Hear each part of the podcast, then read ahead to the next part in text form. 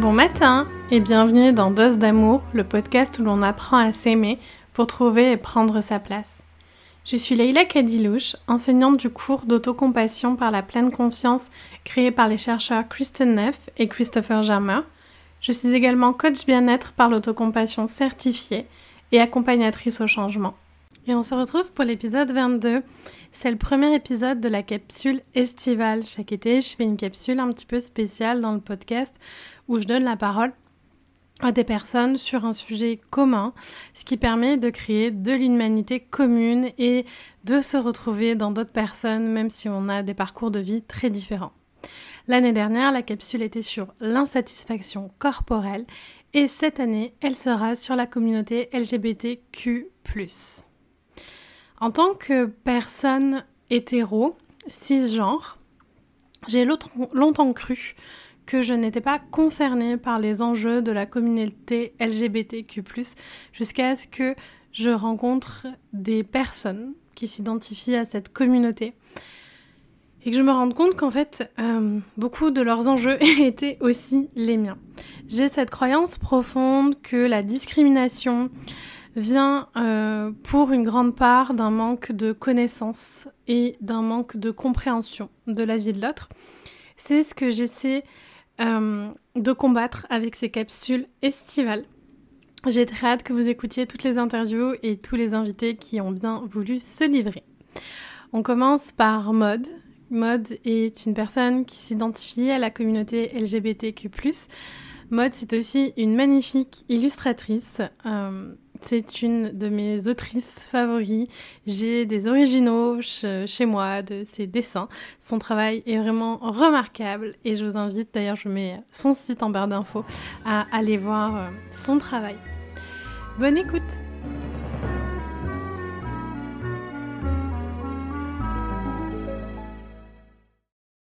Bonjour Maude Bonjour Leïla Merci d'être avec nous aujourd'hui.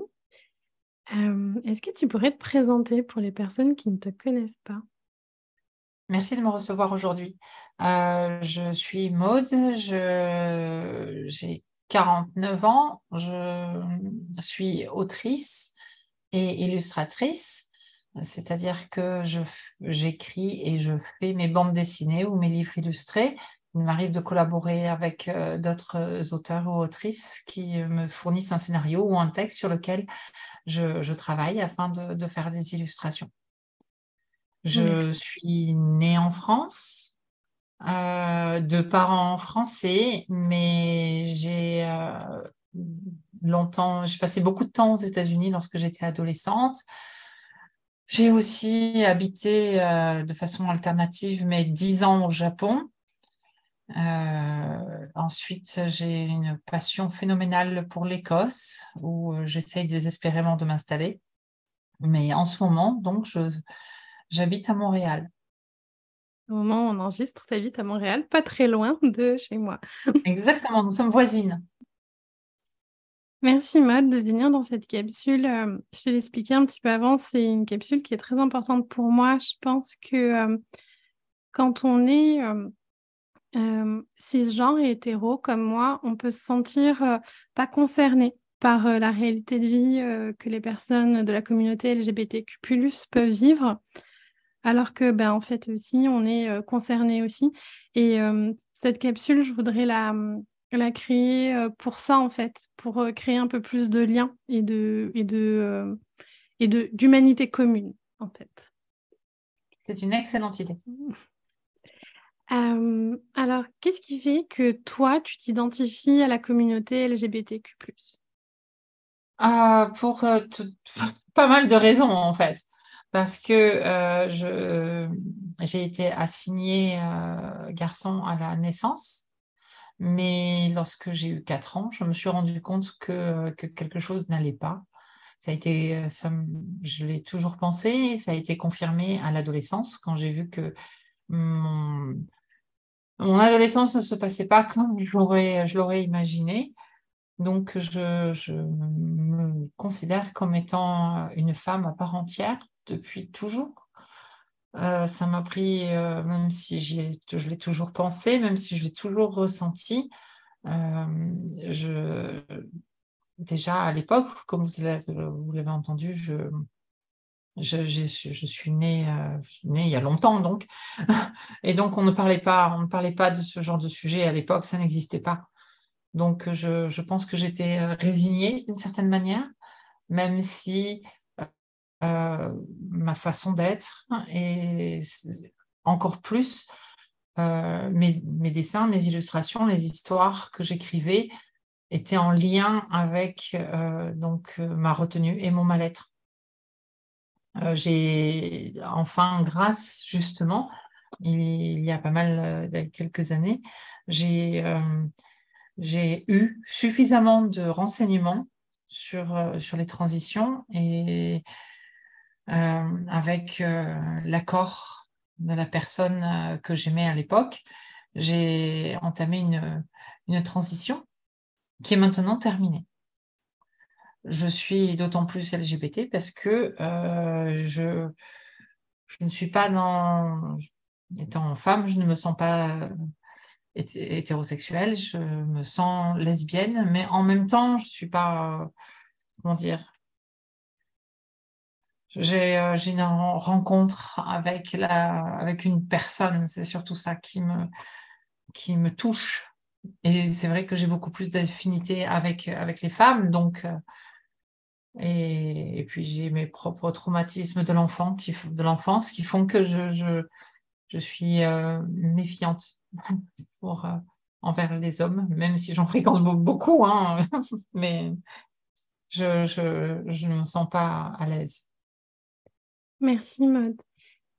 Euh, un sujet qui me semble très important d'aborder avec toi, c'est euh, alors en plus d'être une souffrance de ne pas être soi, d'avoir eu une mauvaise assignation euh, de genre à la naissance, faire une transition, devenir, enfin, tu étais déjà toi, mais dire à la société, voilà, je suis une femme, c'est extrêmement dangereux, en fait, euh, dans nos sociétés actuelles. Euh, y a, et, je crois que, je ne sais pas si euh, les personnes qui m'écoutent s'en rendent compte à quel point ça peut être dangereux euh, d'être une femme en général aujourd'hui, mais encore plus une femme qui a vécu une transition. C'est tout à fait ça. il y a d'une part, euh, on a une image de soi, une image à laquelle on a envie de coller, parce que, euh, parce que si on n'arrive pas à coller à cette propre image, on est un danger pour soi-même, parce qu'on est dans un tel mal-être que on ne se sent pas de continuer de vivre. Et quand justement, quand j'ai décidé de faire ma transition, c'était euh, ça ou la mort, vraiment. Je, je n'arrivais plus à vivre avec moi-même. Donc il y a ce, premier danger, je pense. Et j'ai eu de la chance parce que j'étais dans un, dans un environnement familial, amoureux, amical, euh, même professionnel qui a été euh, favorable. Euh, mon éditeur de l'époque m'a encouragé, mon épouse m'a aidé, mais alors elle a mis une énergie phénoménale dans, dans les recherches, elle a fait énormément de recherches, c'est grâce à elle aussi que j'ai pu faire une transition. Mes enfants, parce que j'avais deux enfants à l'époque qui étaient euh, qui rentraient dans l'adolescence, ça a dû être difficile aussi pour eux, mais ils m'ont soutenu et, euh, c'est allé. Euh, donc chez, chez mes amis aussi, ça s'est très bien passé. Évidemment, il faut un temps d'adaptation pour que tout le monde change la façon de me nommer parce que j'ai changé de prénom. Et euh, j'ai choisi le prénom que je m'étais choisi il y a très longtemps. et parce que j'ai pensé depuis très longtemps à tout ça.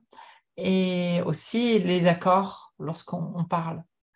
Euh, Lorsqu'effectivement on entame la transition, c'est tout à fait normal que tout le monde se trompe et qu'il faille qu'il y ait un temps d'adaptation. Pour certaines personnes, cette adaptation est plus ou moins rapide ou lente. Je sais que les personnes un peu plus âgées ont plus de difficultés euh, à comprendre et à assimiler ces, euh, changements, qu'ils soient euh, grammaticaux ou que ce soit un changement de nom ou même un changement de corps. mais il y a aussi d'autres personnes. J'ai quelques amis qui ont mon âge ou même plus jeunes qui n'y arrivent pas, qui utilisent toujours ce qu'on appelle le dead name, c'est-à-dire le nom qu'on m'a donné à la naissance. Et, ou alors qui me met euh, complètement. Certaines, certaines personnes se rattrapent, d'autres laissent couler, ou d'autres personnes ne se rendent absolument pas compte. Euh, c'est vrai que euh, ce, sont, ce sont des moments qui sont toujours gênants et on se sent. c'est pas vraiment. Je me sens pas forcément agressée, mais je me sens gênée parce que ça me rappelle, ça me remet en face de moi euh, ce, que j'ai toujours détesté chez moi. Et que euh, si, si je ne suis pas conforme, finalement, un, presque un, je sais pas, même, j'ai du mal, j'ai du mal à, à expliquer cette idée. Il y a, les, habitudes sont très difficiles à, faire tomber. Donc, c'est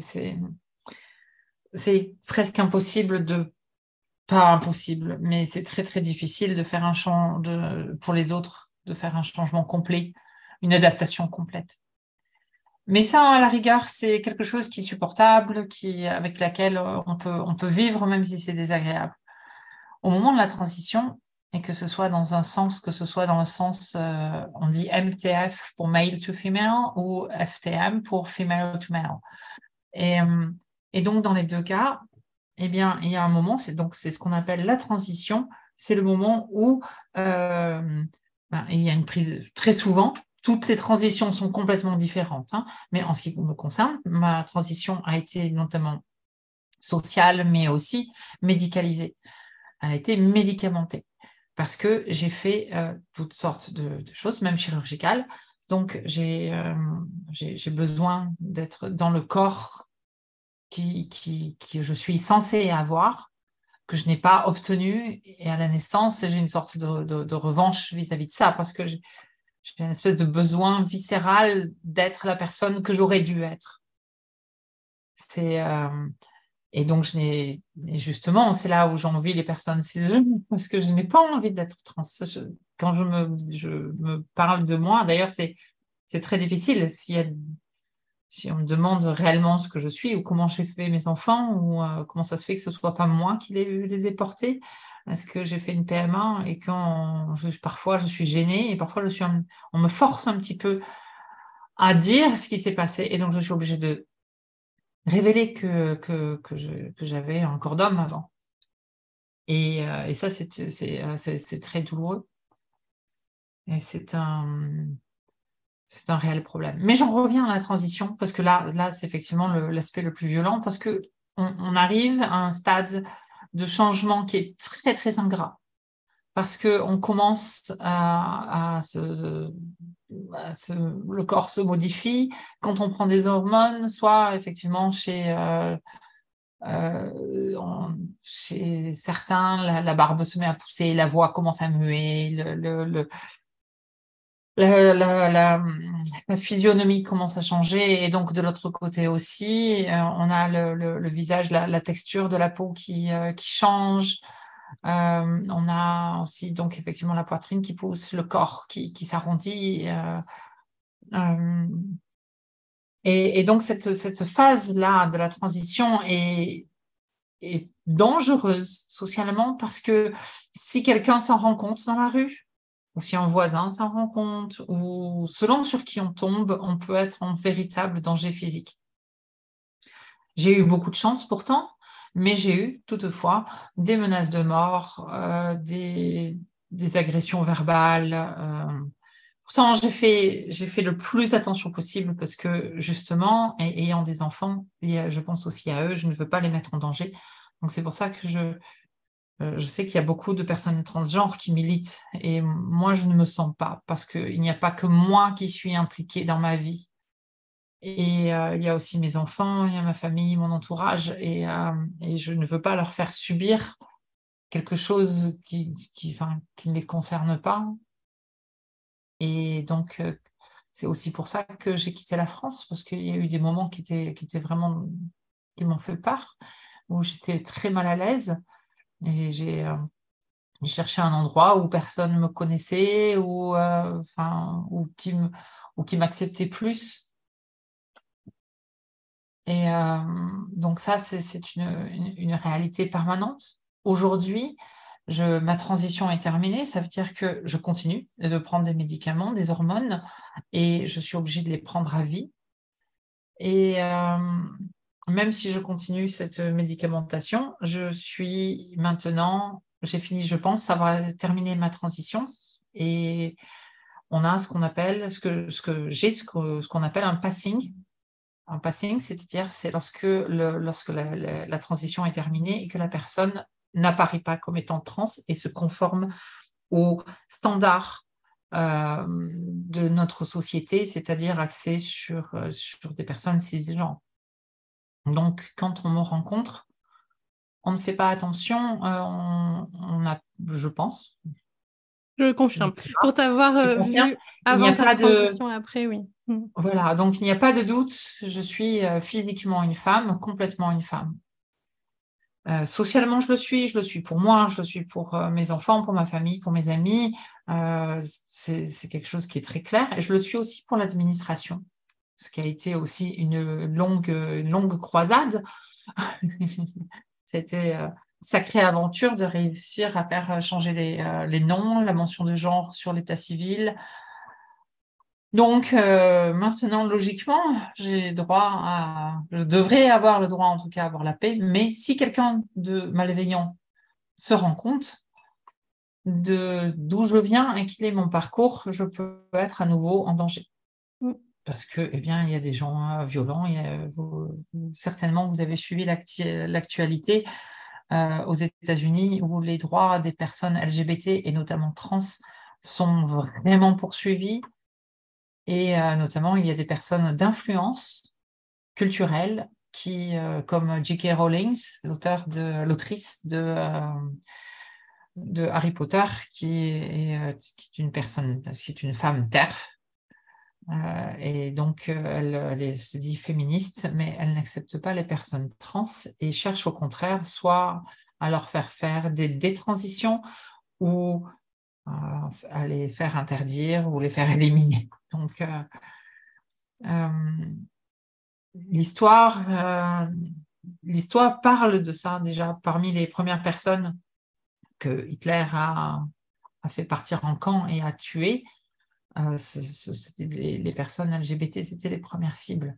Donc, je, comme, comme disait Simone Veil, c'est qu'à n'importe quel moment, les droits des femmes peuvent, selon l'État en place, selon le gouvernement en place, selon les lois, tous les droits des femmes peuvent disparaître.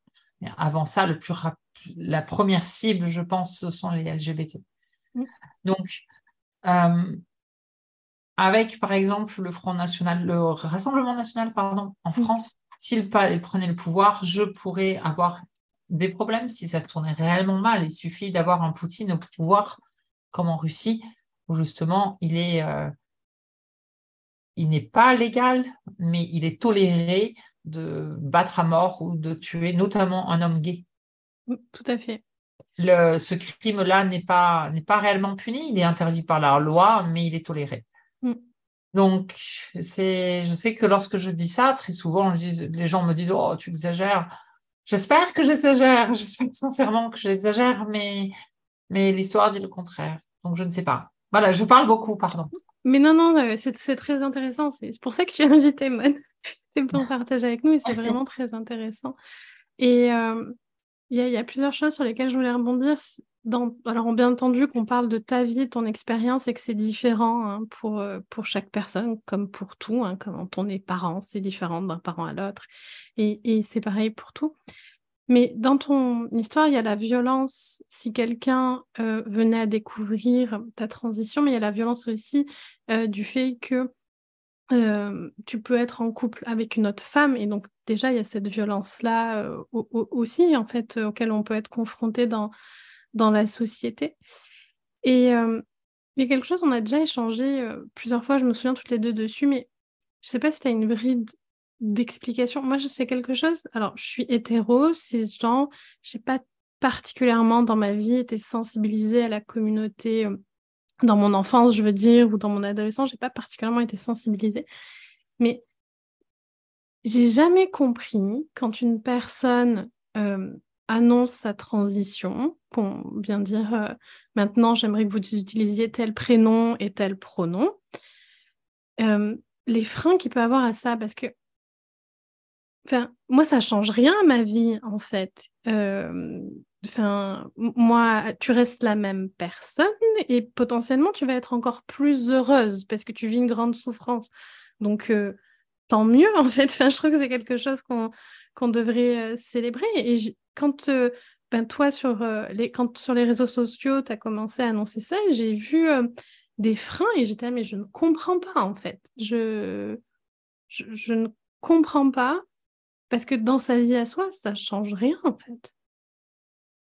C'est comme pour, pour tout, je pense. Je pense que, euh, bon, pour expliquer ça, déjà, je pense qu'on est dans, notre société est très ancrée dans, dans, dans ces traditions et surtout, on, est, on vit dans une réalité hétéronormée où euh, on, euh, moins on parle de, des LGBT ou ce serait d'autres choses aussi, hein, ça, ça peut toucher d'autres sujets, euh, eh bien, eh bien ça, ça, gêne parce que la, la différence ou l'inconnu fait peur. Mm. Parce que je pense que les gens eux-mêmes, par exemple, si, euh, si, par exemple, je ne sais pas, quand j'ai annoncé ma transition, il se peut, et je pense que ça a été le cas, que euh, certaines personnes, que ce soit dans, chez mes lecteurs ou dans ma famille ou chez mes amis, il se peut que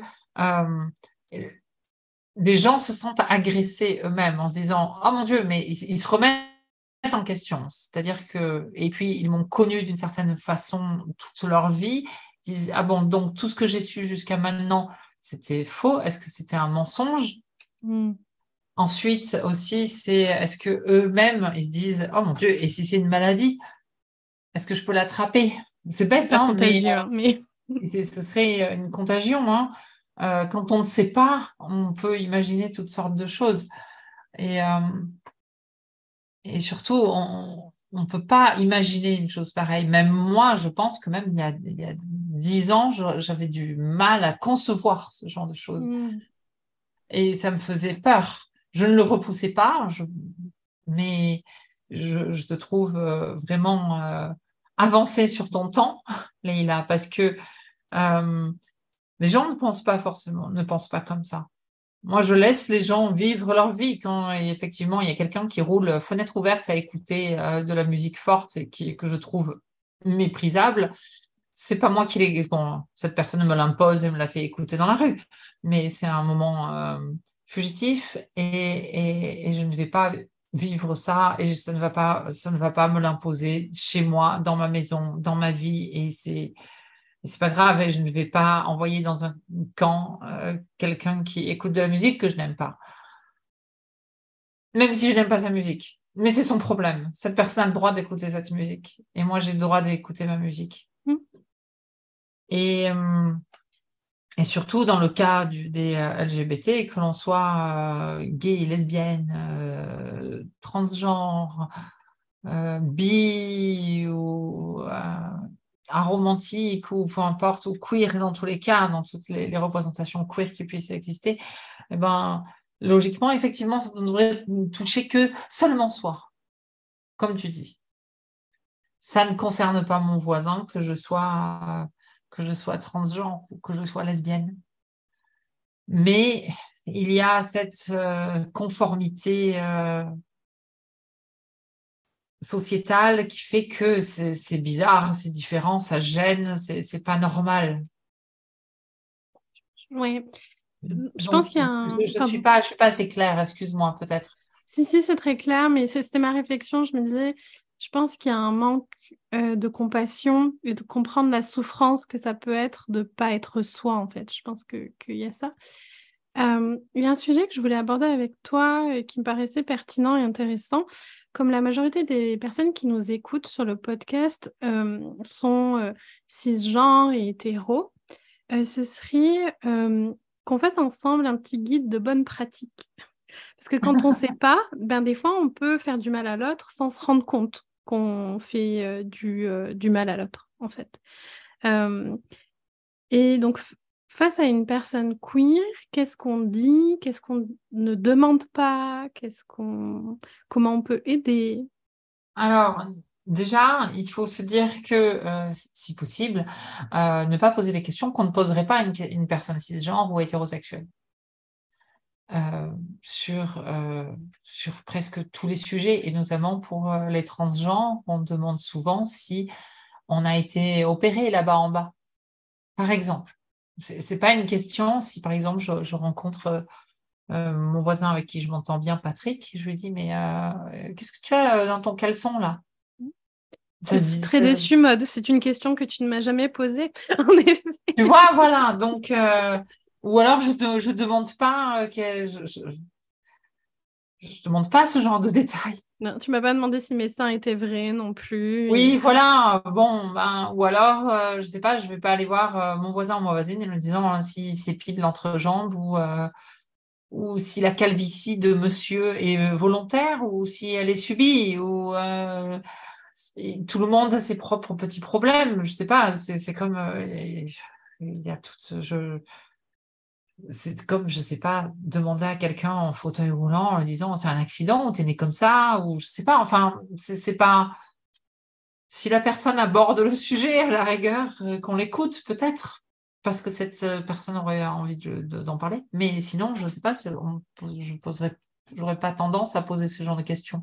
Donc, une question qui pourrait être embarrassante pour vous, l'est pour d'autres. Ça, ça, me semble être une règle d'or. Très souvent, presque quasiment tout le temps, à 100%, tout le monde me demande comment j'ai eu mes enfants. Et euh, très souvent, ma, réponse, euh, c'est que euh, soit je suis une généticienne géniale, soit je suis magicienne. Parce que mes enfants sont mes enfants biologiques. Et, et puis certaines personnes insistent et puis insiste, insiste, insiste. J'ai eu euh, une personne qui, euh, que j'ai rencontrée au bout de cinq minutes dans un aéroport, alors qu'on était, on faisait la queue pour, euh, pour enregistrer nos bagages et monter dans un avion pour partir au Canada justement. Et cette personne a, beaucoup insisté sur, sur mon mode de reproduction. Donc, donc, il y a beaucoup de gens qui me posent cette question. On me l'a posée hier. On me l'a posée aujourd'hui. Et parce que ça, quelque part, je comprends, parce que ça intrigue. On se demande, mais comment, comment elle a fait Elles sont deux femmes? Elle dit qu'elle est, elle est née sans utérus. Je ne mens pas, c'est vrai, je suis née sans utérus. Et je ne peux pas avoir d'utérus. Euh, et, euh, mais comment c'est possible? Donc, ça devient une sorte de curiosité. C'est euh, intriguant. On a envie de savoir je comprends, je comprends la curiosité des gens. Et, la plupart du temps, je ne sais pas, je me sens moi-même, euh, c'est comme si on remettait en question ma maternité. Je n'ai pas porté mon enfant, certes, mais c'est mon enfant biologique. Et j'ai été là à chaque seconde de la grossesse de mon épouse et euh, à son accouchement. Et après, j'ai aider comme une folle et euh, je sais que je m'occupe toujours de mes enfants comme une dingue et ils sont ma vie. Et je pense que je suis une bonne maman. Mais euh, et donc quelque part je me sens c'est comme si on remettait en question ça. Comme si je n'avais pas le droit, peut-être, pas pas le droit, mais que si je ne justifie pas de ma présence biologique dans l'ADN de mes enfants, je, ne suis pas légitimement son, leurs parents. Donc, je me sens obligée de me justifier et je raconte mon histoire. Je raconte pas toute mon histoire. Je, raconte moins de choses qu'aujourd'hui euh, à toi, Leïla, mais, euh, à tes auditeurs. Mais oui, oui, je me justifie.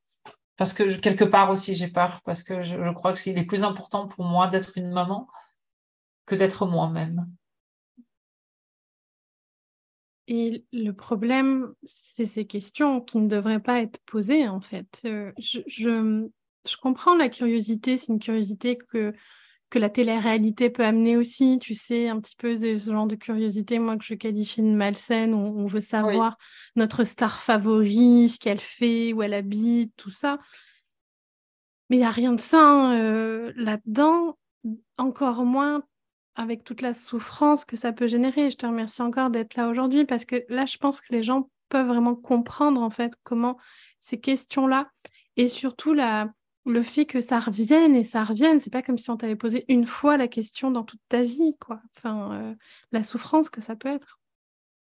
Euh, c'est d'habitude, c'est je rencontre quelqu'un de nouveau et j'ai droit à la question. C'est presque systématique. Il y a quelques personnes qui m'ont pas demandé, mais c'est rare, très rare. D'habitude, euh, et euh, oui, par exemple, depuis que je suis arrivée à Montréal, euh, j'ai rencontré quelques personnes, et notamment, j'ai rencontré réellement quelqu'un hier, et puis aujourd'hui, j'ai rencontré trois personnes, et là, ça a été 100%. c'est, oui, c'est, c'est embarrassant aussi parce que ça veut dire que parce que je n'ai pas envie, comme je vous disais, j'ai peur, euh, peur d'une éventuelle agression, donc je n'ai pas envie de révéler qui je suis. Malheureusement, voilà, c'est ça. Je, je, suis une femme trans, mais moi, j'ai pas envie d'être une femme trans. J'ai juste envie d'être une femme, et c'est surtout j'ai envie de vivre comme les autres femmes. déjà vivre en tant que femme, c'est pas évident. Alors vivre en tant que femme trans, c'est encore moins, c'est encore plus dur. J'aimerais effacer le trans devant devant femme ou derrière. Pardon. Mm. Mais euh, ces questions-là devraient pas être posées, point.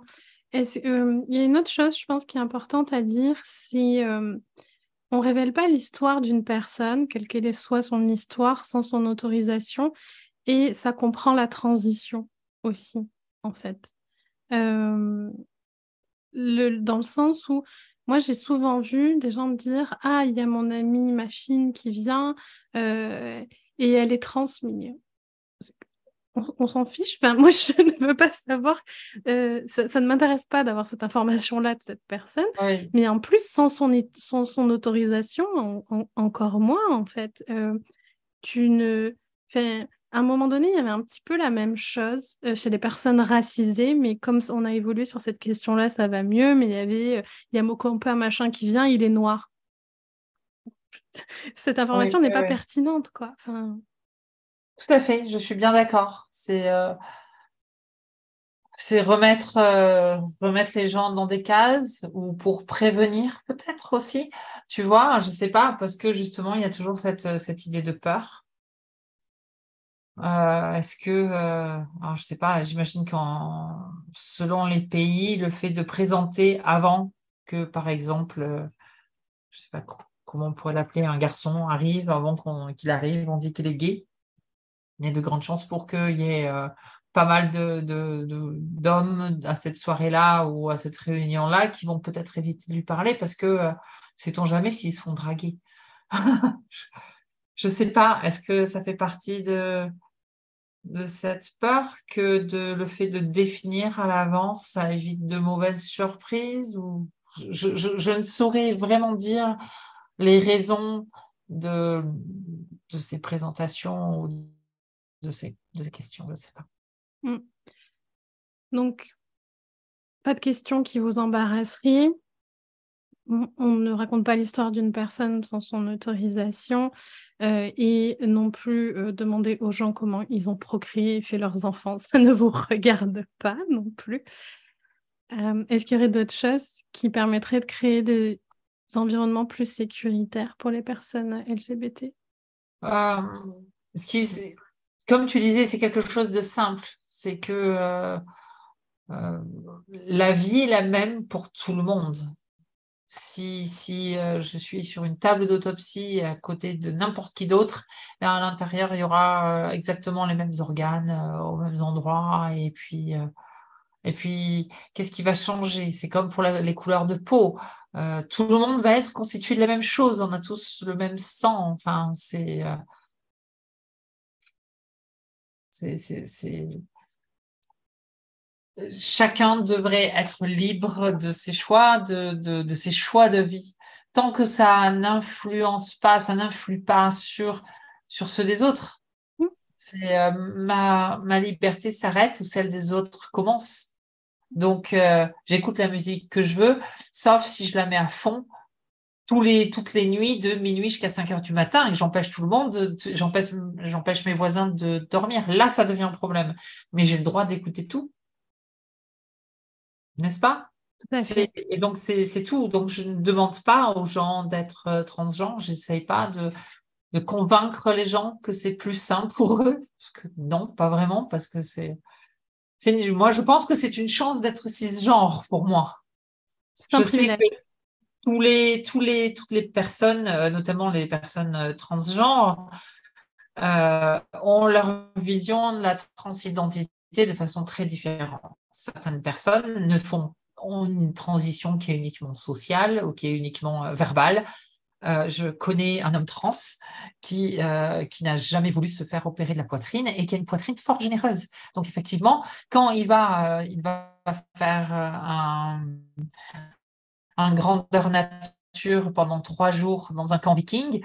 Et lorsqu'il va prendre la, douche avec les mecs, parce que euh, c'est censé être euh, là où il se trouve, et, et ben il a des regards et tout le monde, personne ne comprend. Donc ça, c'est effectivement ça. Mais en même temps, pourquoi pas? Enfin, si il a le corps qu'il qu'il je ne sais pas si j'arrive à être, à être claire. Pardon. tout à fait. Mais je pense que c'est une belle conclusion de tout le monde devrait pouvoir avoir le droit d'être soi-même. C'est ça. Et, dès l'instant où ça ne nuit pas aux autres, on va enlever le droit à un psychopathe d'être soi-même oui, du moment merci. parce que là, justement, ça, ça, ça touche la liberté et l'intégrité des autres. Hein, Quelqu'un qui, euh, qui, va abuser d'un enfant ou euh, c'est pas euh, là il y a un problème. Bien sûr. À mes yeux, c'est l'agression, la violence est inexcusable. Mm. Mais euh, mais la violence peut être aussi peut être dans les familles, elle peut être elle peut être partout.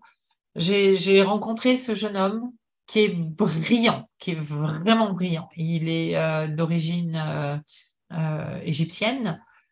Il, euh, là-bas, le, service militaire est obligatoire. Il a refusé de faire le service militaire parce que pour lui, il voudrait être objecteur de conscience et ça n'existe pas. Donc, il est rejeté par son propre pays. Il ne peut pas retourner chez, lui. Et il est gay en plus. Donc, sa famille l'a rejeté parce que sa famille est très religieuse. Donc, il n'a plus le droit de voir sa famille. Il n'a plus le droit de rentrer dans son pays. Et c'est un grand amoureux de son propre pays. Il est exilé. Et c'est phénoménal. Donc, effectivement, nous, on a encore de la chance en Europe, euh, aux États-Unis, peut-être pas forcément aux États-Unis, mais en tout cas au Canada, à Montréal, au Québec, c'est vraiment super. On a au moins cette, cette chance, c'est que on est soit accepté, soit toléré. Et mm-hmm. euh, c'est déjà pas mal. Mais quand je pense à ce garçon, je me mets à pleurer. C'est horrible. Donc, euh, et il a fait rien de mal. Et il est d'une intelligence incroyable. Mm il a fait une université incroyable, il a, il a gradué euh, bien avant l'heure, en avance. Euh, il peut apporter tellement de choses à la société, euh, à sa famille, à son propre pays, et il perd une chance d'avoir la, brillance de, son intellect pour des règles aberrantes. À, mes yeux, c'est complètement aberrant. Complètement, je, te rejoins et, et hum, enfin, moi, c'est quelque chose que, que, je prône dans ce que je fais et, cette compassion de laissons la liberté aux gens de pouvoir être qui ils sont, en fait, euh, tout simplement, parce que c'est même pas qui ils veulent être, c'est qui ils sont, tout, tout simplement, en fait. Oui, exactement. Et, euh, et, je pense que c'est important aussi pour moi de rappeler que c'est pas un choix, en fait. On, on choisit pas euh, d'être d'être de, assigné à un genre qui ne nous convient pas. C'est pas un choix. C'est pas un choix d'être gay. C'est pas un choix d'être lesbienne. C'est juste qui on est en fait. C'est ça, c'est euh, ni un choix ni une maladie. Parce qu'il y a des, il y a des, euh, des, thérapies de conversion où on essaye de ramener les gens dans le droit chemin, finalement on essaye de les euh, dé-LGBTifier. et, et bah, ça marche pas parce que c'est ni une maladie, c'est pas un problème mental, c'est juste, c'est juste une caractéristique humaine comme les autres, mais qui est légèrement plus rare. Donc, hmm, donc, c'est pour ça qu'elle est moins visible et qu'elle est moins acceptée. Et, et c'est pas récent non plus, parce que ça, c'est un truc que j'entends beaucoup, que c'est un truc à la mode et récent. Et non, c'est pas récent. Euh, on a des traces historiques euh, de transition euh, très vieilles dans l'histoire de l'humanité. Oui, absolument. Il y a il y a encore, même dans, euh, dans pas mal de nos euh, cultures primitives qui existent encore aujourd'hui, il y a, y a d'autres pronoms pour désigner celui qui, euh, qui, est né femme dans un corps d'homme ou un homme dans un corps de femme, ou justement, enfin, donc il y a une sorte de troisième sexe, comme disait Indochine. Je ne sais pas si, si c'est de ça dont parlait la chanson, mais Et, euh, mais oui, exactement. C'est euh, c'est pas nouveau. Si on pense que c'est à la mode aujourd'hui, c'est que euh, c'est plus médiatisé. Ça ne veut pas dire qu'il y a plus de personnes transgenres. Ça veut dire que l'accès aux informations aussi est plus répandu. Si j'avais eu ces informations dans les années 80 ou 90, je pense que j'aurais transitionné à cette époque-là. Mais je n'étais pas au courant, je ne savais pas. J'ai lu un livre en 1999 qui s'appelait, euh, comment ça s'appelle? C'est euh, les transformations du corps, mais ça regroupait tout. Ça regroupait les piercings, les tatouages, mais ça euh, parlait aussi de transidentité. Et c'est le premier livre que j'ai lu là-dessus. Et je me suis dit, oh, comment ça, c'est possible? Et ça parlait justement des années 60-70 où à New York, pendant des fêtes, il y avait des, des hommes trans qui se faisaient des shoots de testostérone mmh. et qui prenaient des doses de 1 moins de testostérone. C'est une espèce de. D'autres prenaient des drogues, eux prenaient euh, de la testostérone. Bon, c'est. Et donc, j'étais pas au courant. Et, moi, j'aurais, je n'aurais certainement pas fait de transition si on était resté à, cette méconnaissance de l'époque où, où j'étais jeune. Et c'est pour ça que je dis souvent, je, suis née vieille parce que euh, je n'ai jamais pu profiter de ma vie à tout point de vue, socialement ou physiquement. Et c'est très dur de commencer à être bien dans son, dans son corps au moment où on le voit décrépir. Mmh.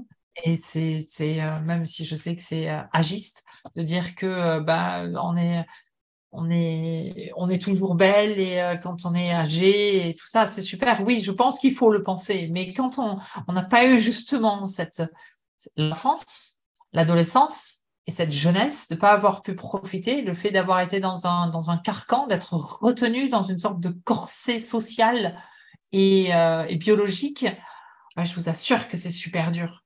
Mm. Moi, j'ai beaucoup de mal avec ça. Et euh, vieillir chaque, euh, chaque anniversaire, c'est, c'est, c'est, c'est dur. Mais pas drôle.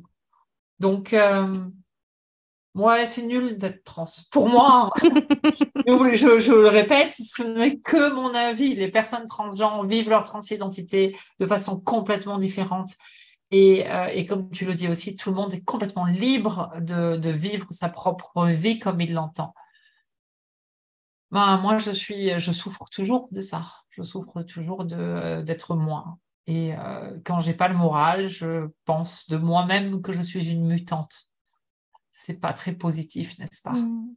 Mais ça m'arrive de le penser, oui.